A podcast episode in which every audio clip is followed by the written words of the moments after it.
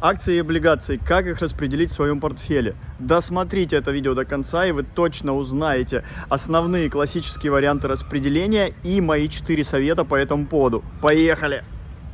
Когда дело доходит до инвестирования в фондовый рынок, сразу встает вопрос, в каком соотношении э, купить те или иные активы, акции, облигации, ETF-фонды, золото и так далее. Сейчас ETF-фондов касаться не будем, будем касаться только акций и облигаций. Ну вот такие вот активы возьмем.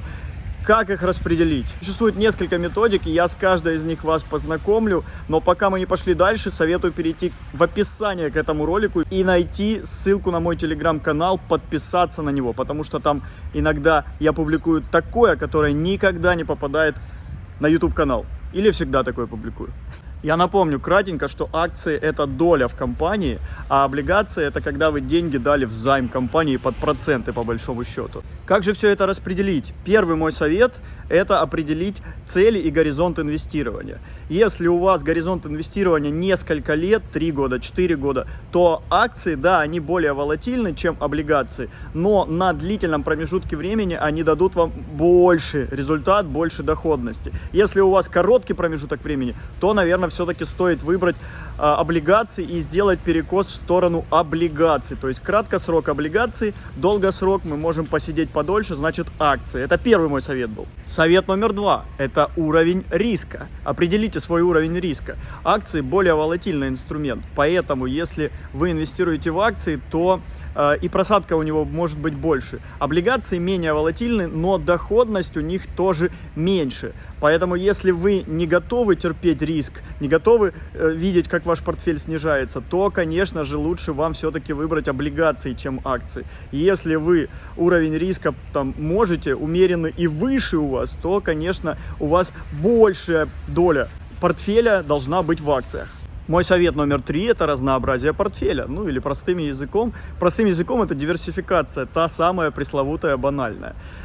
Потому что разнообразие портфеля помогает как раз-таки при волатильности, при каких-то экстренных и стрессовых кризисных ситуациях.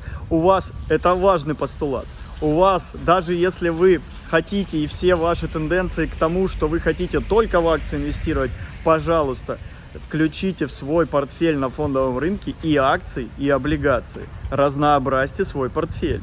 И тут мы подходим к ключевому вопросу, как его разнообразить, в какой пропорции. Существует, ну вот я сейчас вам приведу в этом видео 4 варианта, как его распределить, в какой пропорции. Первый классический вариант это 75% в акции, 25% в облигации. Так советует движение FIA это те ранние пенсионеры, которые откладывают как можно больше денег, когда активно работают, а потом живут на пассивный доход. Ну, или живут на портфельный доход от акций и облигаций как раз таки. Ссылочку на это видео я прикреплю, как я рассказывал о движении FIA. 75 на 25.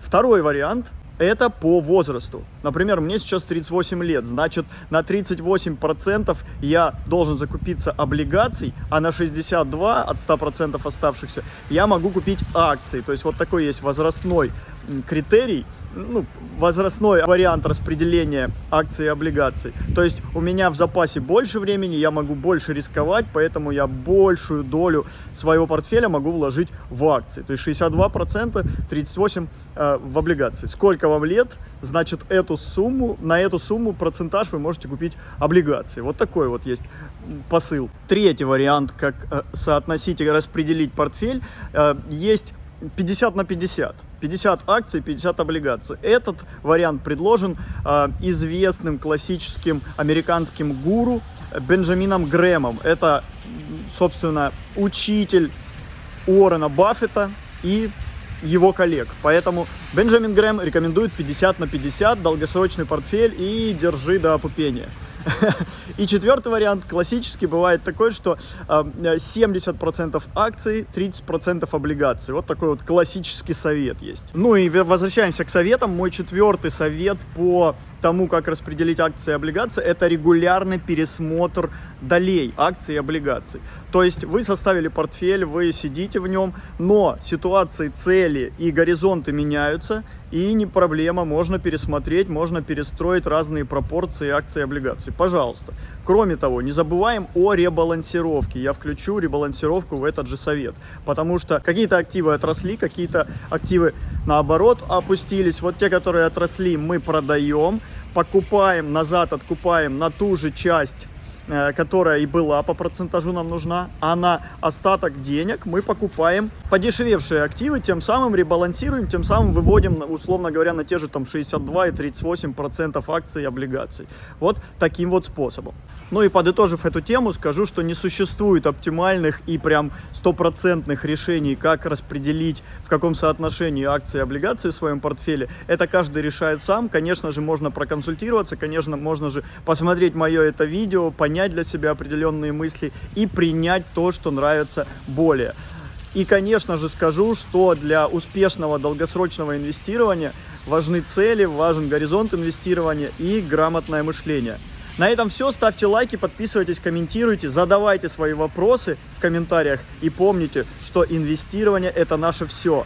Пока-пока.